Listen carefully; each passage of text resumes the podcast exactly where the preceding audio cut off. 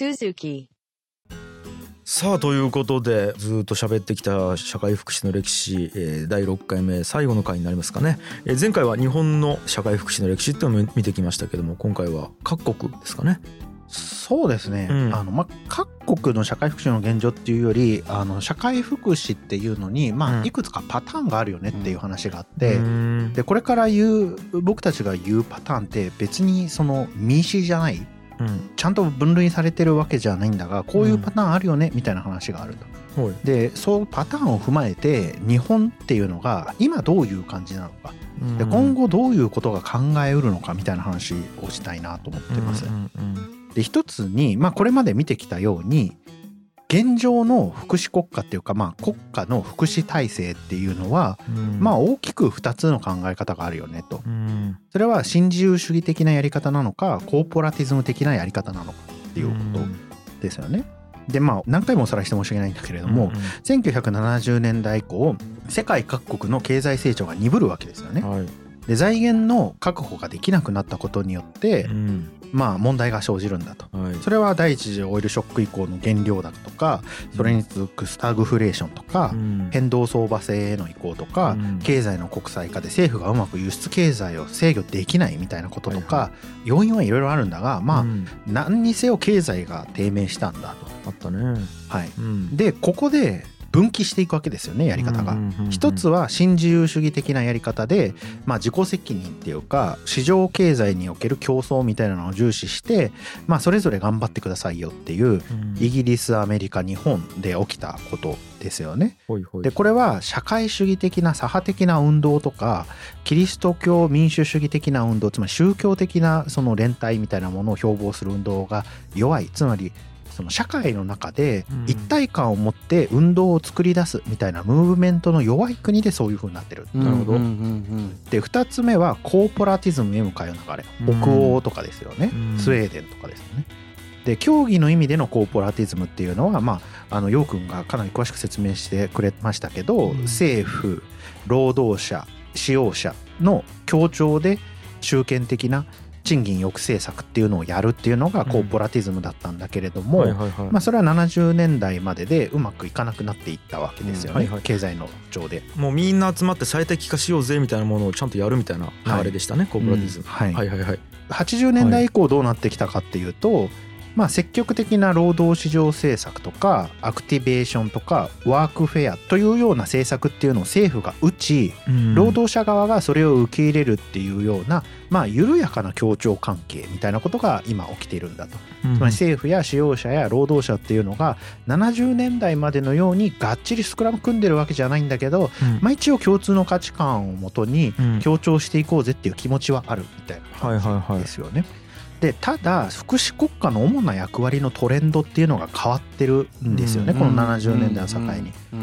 でもともと所得の再配分っていうのをやろうとしてたわけですよね。うんその貧困層に向けて分配をすることによって貧困層の底上げをするみたいなことをやっていたんだけれども、んそうではなくて社会的サービスの提供っていうのが国家の役割になってくるわけですよね。うんうんうんで所得みたいなものを補助するだけじゃなくてうん再生産コストを分担するための社会的サービスの供給も重要な機能となる。あ職業訓練とかそういうことですか？いやおそらくここで再生産コストって言ってるのはうん。家庭生活を営んだりとか子育て支援をしたりとかをしあてあその労働力を使えるような状態にするっていうようなことですよね。例えばその、まあ、出産に対する扶助をするとか教育に対する扶助をするみたいなことですよね。うん。こういうふうなことを国家が力を入れてやるようになったんだと。でまあこういうふうな現状のまあいろいろな社会制度っていうのがあるんだけれどもエスピン・アンデルセンっていう研究者がうん。これらのいろいろな社会制度を3つの形3つのタイプに分類するんですよね。うんこれを3つの福祉レジームっていう言い方をするんですけれども、うん。一つは自由主義レジームと呼ばれる、まあ、イギリスとかアメリカとかそのアングロサクソンの国々がやっている、うん。まあ、僕たちのまとめで言うとその自由市場経済的なあまり社会扶助をしないっていうやり方ですよね。でもう一つは社会民主主義レジームって呼ばれる、まあ、うん僕たちがコーポラティズムって呼んだようななんていうかな緩やかな連帯によってあの手厚い社会保障の維持っていうのを目指す。スウェーデンやデンマークで行われている北欧諸国で見られるやり方ですよね。うんでもう一つは保守主義レジームと呼ばれる、まあ、僕たちが今まで説明してこなかった今回のあの社会福祉の歴史の中であまり取り扱ってこなかった国々特にドイツとかうん南米などに見られるということですよね。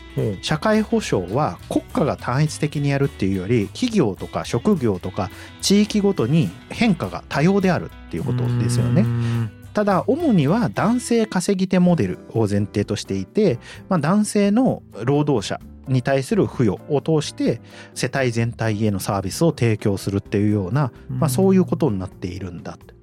いうことですよね。でうん。これらの国々の特徴としては産業構造が転換した時に男性の労働者で男性の世帯主の雇用っていうのを維持したために女性の社会進出みたいなのが進んでいないっていうようなまあそういう特徴があるっていうことですよね。これらのうん。なんていうかな保守主義レジームっていうのを採用した国っていうのがまあどういう特徴があるかっていうと家族や地域社会みたいな国と個人っていうのの中間領域にあるうん。中間集団っていうのが十分に機能していればその人たちにうん。社会福祉っていうのは委ねられるべきなんだっていう考え方なんですよね。うんでこれがない場合に限って国家は介入してくださいっていう考え方。はいはいはいはいはい。でこの3つのレジームですよね。自由主義レジーム、社会民主主義レジーム保守主義レジームにおいて、まあ、日本はどういう風なレジームなのかっていうと、うん。エスピン・アンデルセンの言い分によると自由主義レジームと保守主義レジームの混合と捉えていると、うんそうですよね、うん。まあそうなんだが、うん。であれば3つに分けた理由って何って感じですよ。分類いらないじゃん。いやまあまあまあそうですけど まあ、あの そういうのはあるんだけれども、うん。日本はその自由主義的な側面と保守主義的な側面がありますよっていうことになるんですよね。なるほどまあでね地域に任されてますからね、うんある程度ね、ある程度。っていう、はい。うん、というような、まあ、こういうふうなあまり民主でない分類っていうのはいなんかいく何パターンかあるんですけれども、ん。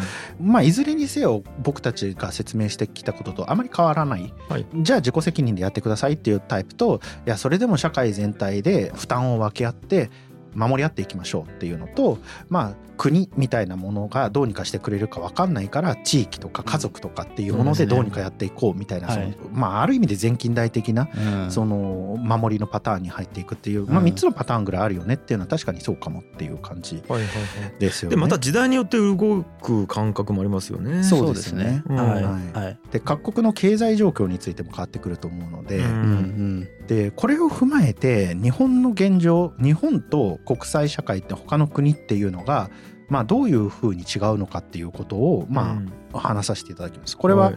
あの平成24年版の厚生労働白書を元にしてるのでちょっと情報古いかもしれないんですけれども、24年。うん。はい。何年前なのかな？えーっとね 10, 10年ちょっと前10年ぐらい前の話になっちゃうんですよね。はいはいはい。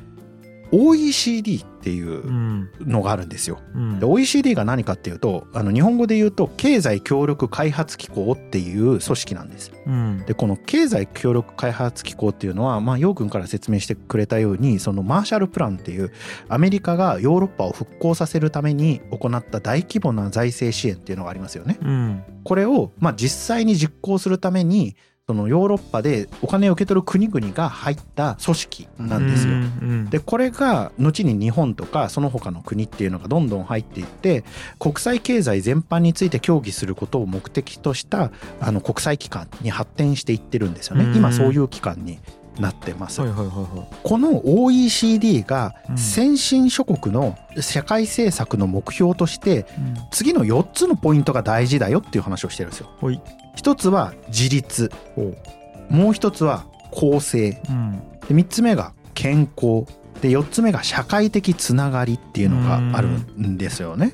でこれがまあどれくらい達成してるかみたいな観点で例えば1人当たりの GDP とかうん。人口とか出生率とか婚姻率離婚率みたいなのの統計データを OECD 取り続けてるんですよね。さっきの4つの指標を評価するために。うん。でこれらさまざまなデータを鑑みた時にうん。日本がどういう状況かっていうと、うん。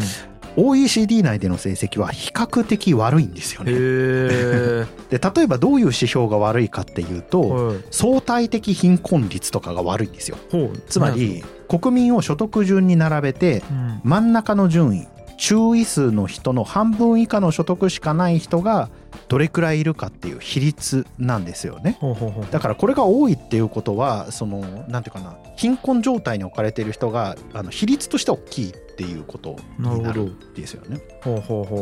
で例えばジニ係数っていう社会における所得再分配の不平等さを表す指標っていうのがあるんですよね。うんうんこれも日本は OECD ショックの中で割に悪い。これ貧富の差って思っていいんですか？はい、貧富の差が大きいってことですよね。へえこの2つの指標がそうだから、まあ、当たり前だとは思うんだけれども子どもの相対的貧困率とかも高い。うん。でだダメってことですね。バッダメトですね。ダメってことですようね。ん。であの男女間の賃金格差も大きい。これもバットはい、うん。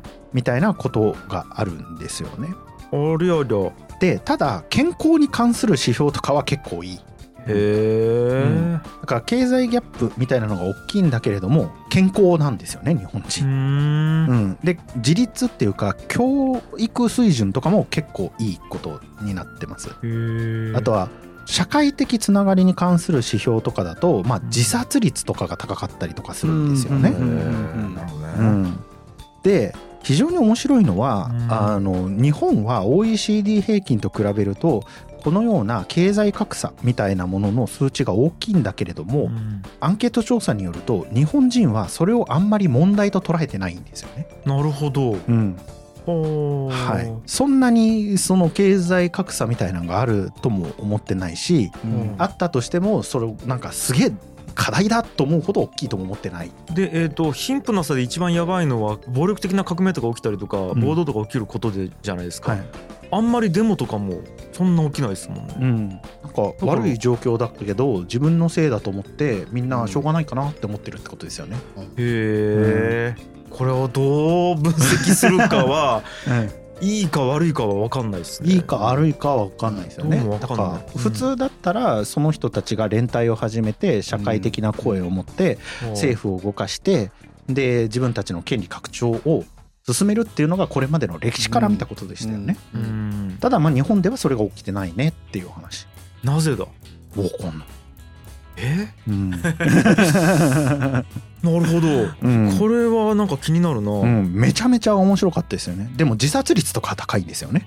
だからうん。状況悪いなと思ったら自殺するんだけれども状況を変えるための意思表明や行動はしないっていう、うん。まあそういうでな。またあれですよね、貧困層が自殺しているかどうかもあ分かんないじゃないですか。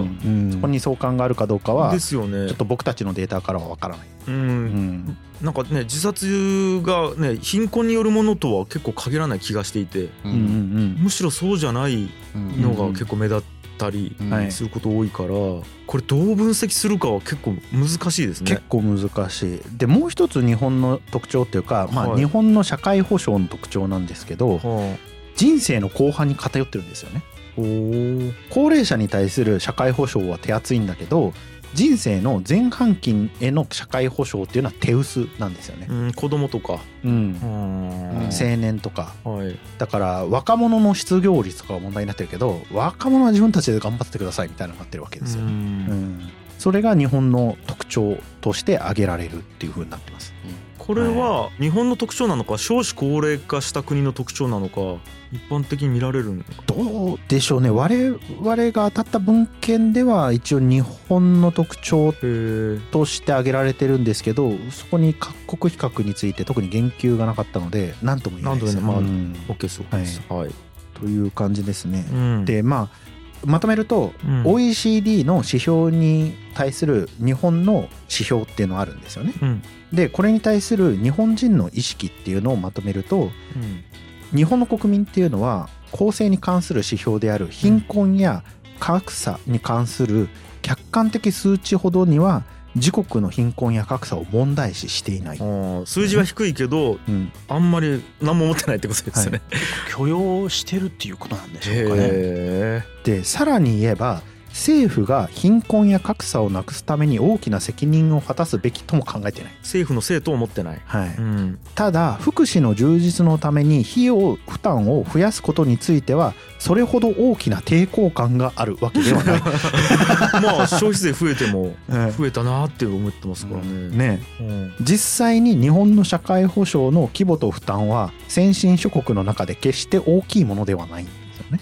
うん、ああ、うん。そうか負担大きくないのか。はい。はいはいはい。だから日本の人たちにまあ増税なり社会保障費とかを負担をもう少しお願いしてうん。でそれで社会保障を充実するみたいなことも不可能じゃないんだけど、うん。望んでないってことですよね。う。ん。うん。にもかかわらず日本国民の多くは自分たちが負担しているより給付が少ないと感じている。不満足なんですね。不満足なんですよ。うん。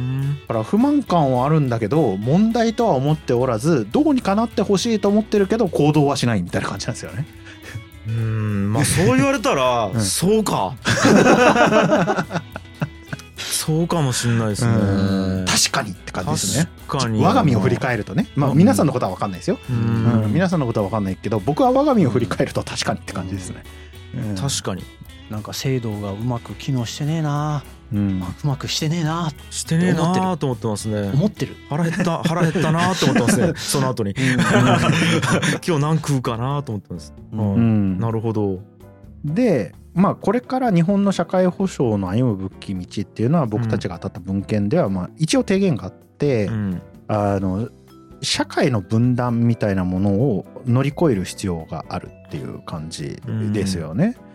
日本の人っていうのは格差是正にあまり興味がないし、うん。さらには貧困にあえぐ人々を見て見ぬふりをするっていう、まあ、ある意味で冷たい社会であるっていう認識を研究者の方が示していて、でさらにその格差社会を生んでるのは、まあ、一部の大金持ちや大企業家ではなく普通に生活する我々自身であると、うんだから誰かすっげえ搾取してる人がいるから貧困なわけではなくてなんか全体的に貧困者に冷たい社会っていう感じなわけですよね。うん、で我々がそのような生きづらい社会を自ら生み出しているのは我々が3つの穴にはまっているからではないかと指摘してるんですようね。ん。一つは再分配の罠。うん。格差是正の必要を訴えるほど負担者となる中間層の痛みが増し貧しい人への非難が始まるっていうまあさっきのやつですよね。あのうん。フリーライダーなんじゃないかっていう、まあ、疑心暗鬼が始まってしまうってやつですよね。で本当であればそのフリーライダーではないしその貧困の人たちっていうのの生活を改善することは社会全体の利益だし中間層にも利益なんだけれども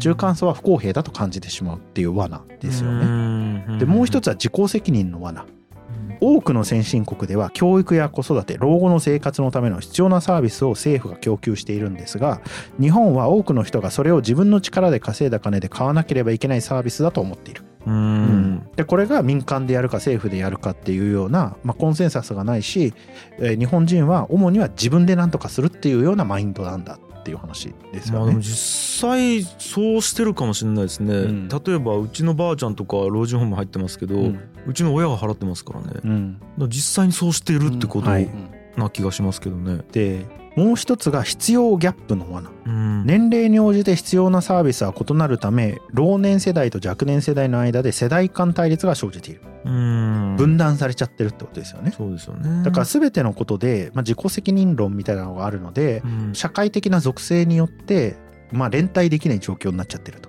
うん。だからまあ社会変革起きないよねっていう話ですよね。うん。じゃあこういった状況の中でどうやって合意形成をしていけばいいんだろうっていう話になるじゃないですか、うんうん。それは社会保障のような巨大でかつマクロとミクロの風景に大きな乖離のある制度を改革するのは非常に大変であるってことをまず理解すると。うん。つまり僕たちが何かしたから即座に効果が出るとは思わないっていうことですよね。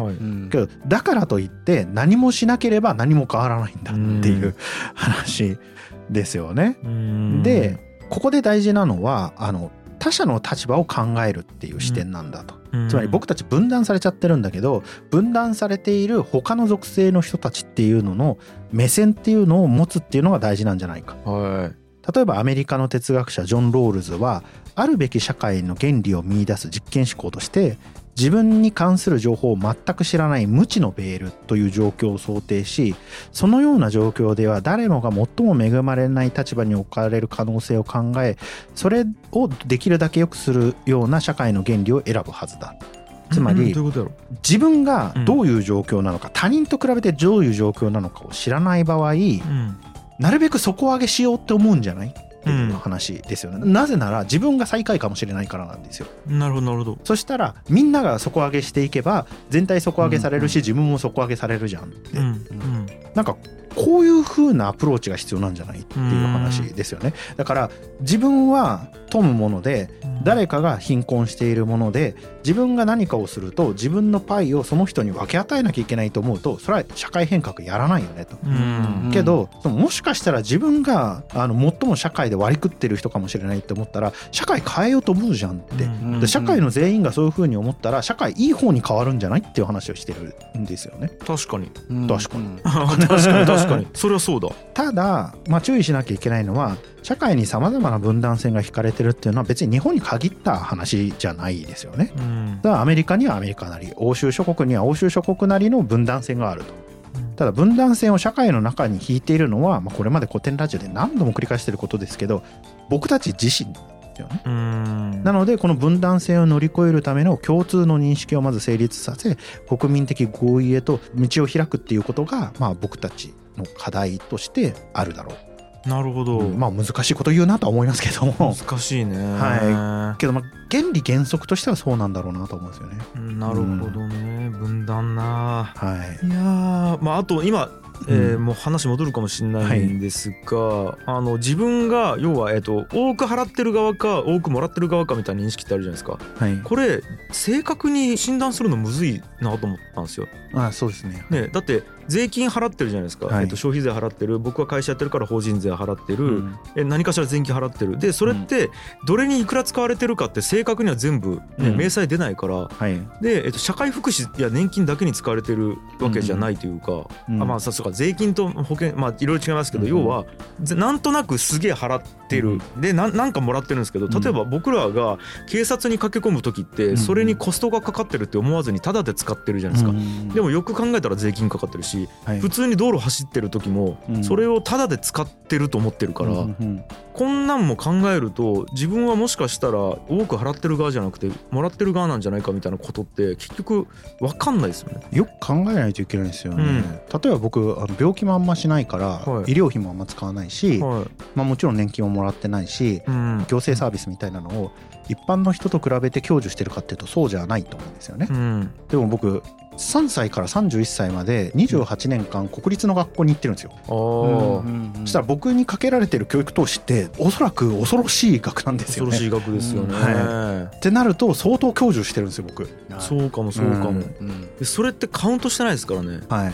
いやだからこのさっきね統計で日本人は払ってる金よりもらってる額のは少ないっていう認識があるっはいてありましたけど、はい正確ではないですよね認識ですよねこれ。そうですね。うんうん下手したらありがたみが分かってない人が多いだけの可能性が あるなっていうのをちょっとまあまあ分かんないですけどね。そうですね、はい事実認識がうん実はまだそこまで正確な事実認識を持ってる人は少ないということかもしれ少ないいですすね。ね。うんでなんか測るのももっと言うと難しそうな気がしますね。うんうん僕に税金なんぼかけられてるかうんうん測りようがないというか、うんうんなんかうん難しいですよね。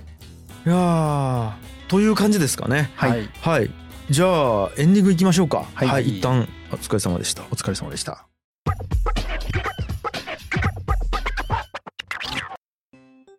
いやーということで、はい第6回やりきりましたけども、はいさあどうですか？ヤンヤンさんなんかやってみて。いやあ深井さんかなこれ？ヤンヤンさんかな？深井龍之介。システム的には深井。いや。そこに座ってるってこと、うん、ですね。いやいやヤンヤンさんどうでした、うん。うん？社会福祉難しいですよね。難しい問題やな。人間が作った自分たちを幸せにするシステムなんですけれども、これがまた難しさもあるあるわけですようね。ん。なんか一つ感じるのは、うん。今はほらさっき話に出てきた高齢者多いじゃないですか。うん。うん。だから高齢者が多いっていうこともやはり社会福祉が充実してうん。健康寿命がまあ伸びたからなんですよね。うんうんうん。でまあもちろんその医療とかの技術がそれを下支えしているとは思うんですけれども、うん。これがまた今の社会福祉のその論点になっていくっていうなんかこの繰り返し。確かに。本当だ。はい。うんね、うん。だって長生きしてほしいから医療制度整えて、ボーンと社会福祉が出来上がってでうん。今その人口ピラミッドの上の方がこう膨らんでいる状態がうん。ここにばっかり社会福祉のリソースが割かれてるのはどういうことだってもう下のこう若者たちからこう声が出るっていうことなんですね。だってね上からしたら「あえー生きていいって言ったじゃん」って。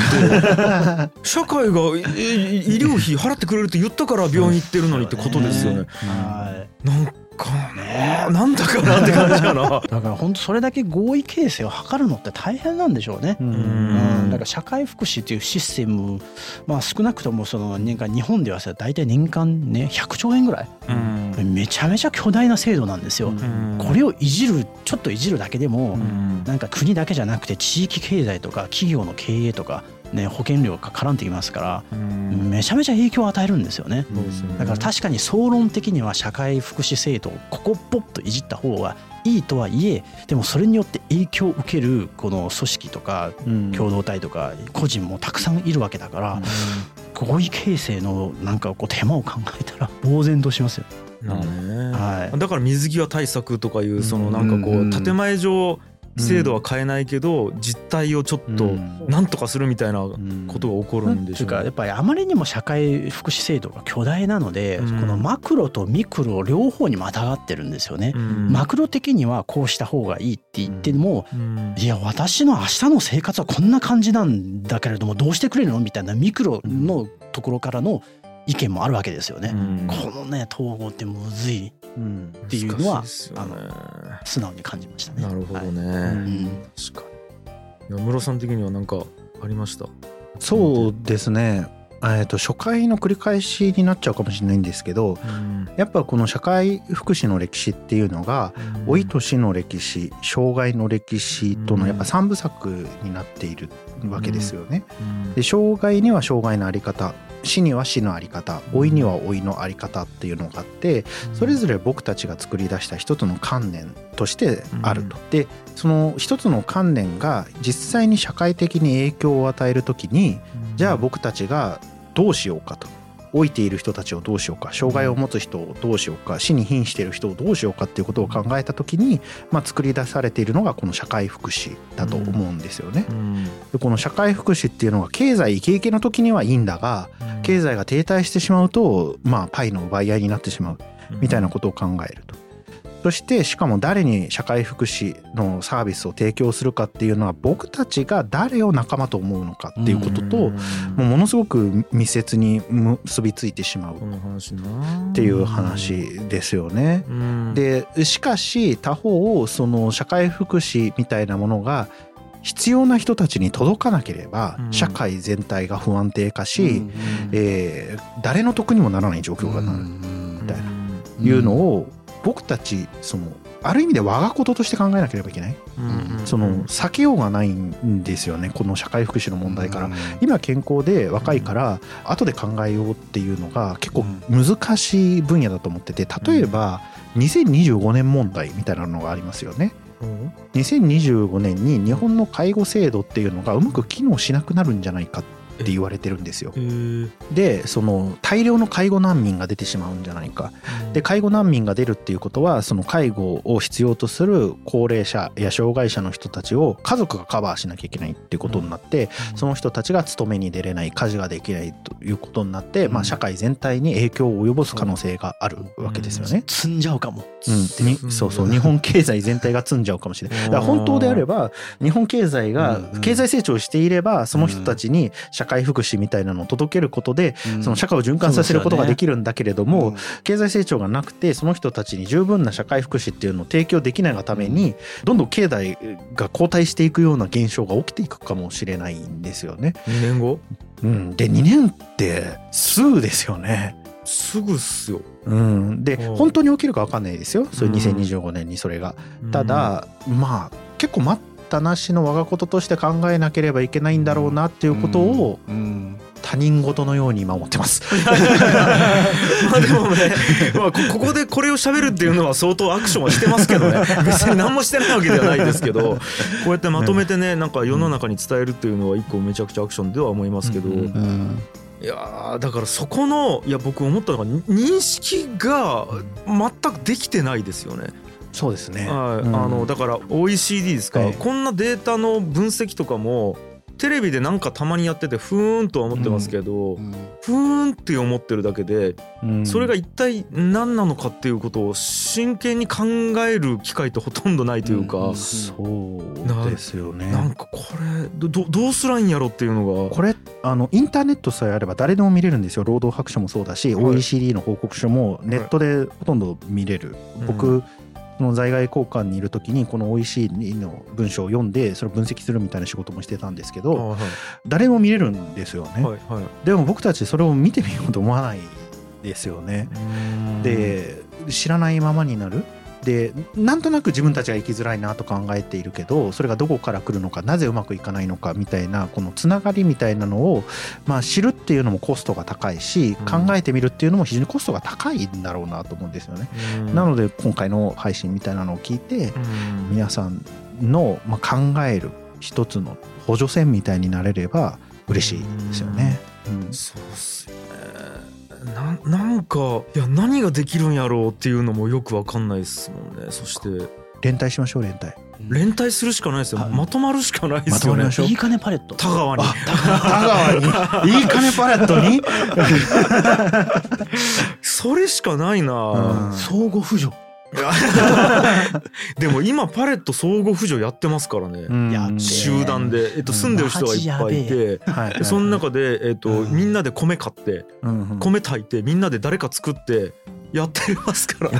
あそこなんか経済が動き始めてますよ俺ね。いやでも、うん。俺意外とこれ冗談じゃなくて、うん。えっと何回か前でポスト工業化の話だったじゃないですか。はいはいはいうんあなんか集まらないって結構重要なあれだったなそうって思ったんですよファクターだった。ですね。うんあの要はなんか僕らなんかリアリティがないんですよ。えっとどっかであ日本こうなるんだろうなとかうんなんかこうあやばいんだろうな、うんで多分、うんえっと、100人の大人の話と話したら日本ってどうなると思うってなったら、まあ、普通に言ったらやばいよねって100人言うんですけど じゃあ行動何かしてますってなったら、あいやちょちょっとまあわわからん。まあちょっと株にちょっと投資してうん。資産貯めとこうかなぐらいのアクションしか意外としてなくて。うん。ってなってるのはやっぱりこうリアリティがないうん。からなんじゃないかって少なくとも僕の周りうん。を見てるとそう思うんですよね。うん。でもこれめちゃめちゃ集まってるともっとあなんかやばいかもって、うん。もしかはいだからだからデモに参加するとかうん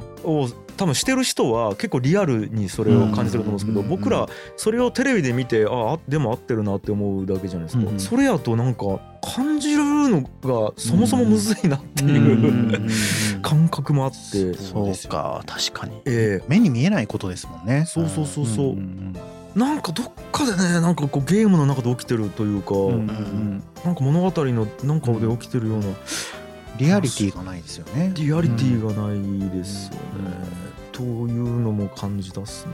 はい。はいあのまあ今の話をつなげて言うとですね、はい株式会社リディラバっていう会社があってですね、はい僕その間接的に知ってるんですけれども、うん。この会社が本当に社会課題と人をつなぐ事業をやってるんですよね、だからこうツアーを企画して社会課題をみんなで見てみようっていうのを活動されてる会社なんですよ。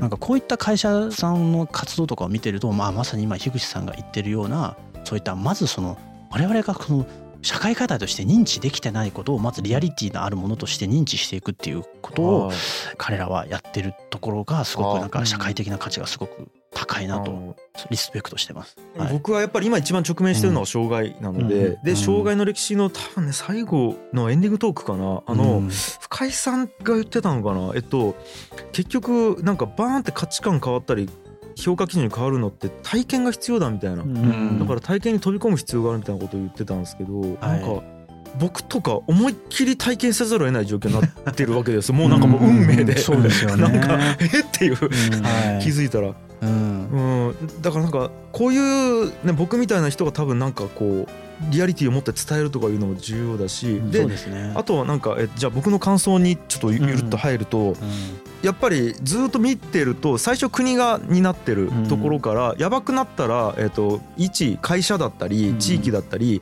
うん。人っていうところにもう落ちてこざるを得ない責任というかうん。その実際活動する人っていうかうん。担う人がってなった時に今どうかなと思うとなんか僕は希望的に見てるんですけどそれを問題意識として思いっきり活動してるベンチャー企業とかはやっぱり増えてると思ってるんですよね。うん。それって多分あもうこれ国に頼ってられないぞ。うん。頼ってられないぞって言うと国を否定するようなことになりますけど、えっと、流れ上そうなるっていうことを予測をしていて対処しようっていう人は増えてると思ってて実際僕ツイッターで書いたじゃないですか。あのダウン症の子供が生まれましたって書いたら実は同じようなえっとうん。問題意識を抱えてやうん。今やってますっていううん。メッセージを実は結構いただいたんですようん。DM だったりやっぱりやってる人いるんだっていうのうんが結構僕の中でえっとき希望として今うんあって。だから会社とか個人に落ちてくるっていうことって、まあ、もちろん大変にはなるんですけどいやもうそれ大変でもいいからやるっていう気づいてやってる人っていうのは実際に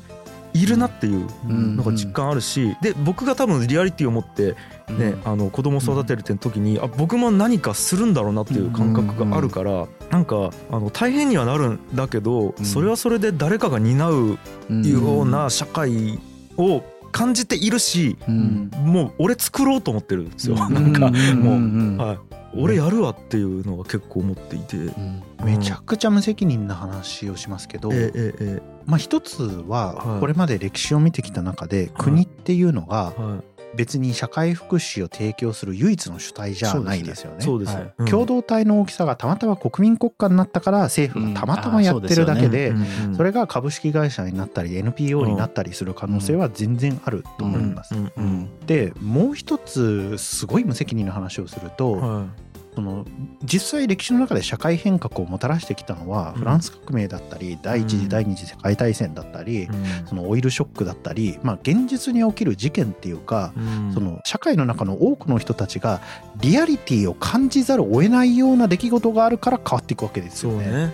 だからそれを予期して避けていくみたいなことがもしかしたらそもそも不可能かもしれないですよね。うん2025年問題が実際に起きた時に僕たちの考えみたいなのが変わることによって社会変革みたいなのが起きるかもしれないので、うん。それで多分苦しむ人が出るからあんまりなんかそれが素晴らしいとは思わないしできれば避けるべきだと思うんだけれどもうん。他に取りようがあるのかと言われたらまあ難しいところがあるんじゃないかなって思いましたね。うん。うん。そうね。なんかはい。事前に全部はやれないですけど、はい。うんえっと、あとは僕はね障害を持ってる子供を対する時に社会福祉を、うん。は、まあ、もちろん受けるんですけどそれ以上に価値を出す側になることは別に諦めてないというか、うん。で実際、えっと、これ配信される頃にはもうと取り終わってると思うんですけどヘラルモニーさん。うん。はい。えヘラルモニーさんは、えっと、その障害者の方々を集めて芸術うん。をその支援をして、うん。で実際にねあのそれを商品として市場経済に出してで、ん。売り上げを上げてそうですよね。っていうことをやってるじゃないですか、うん。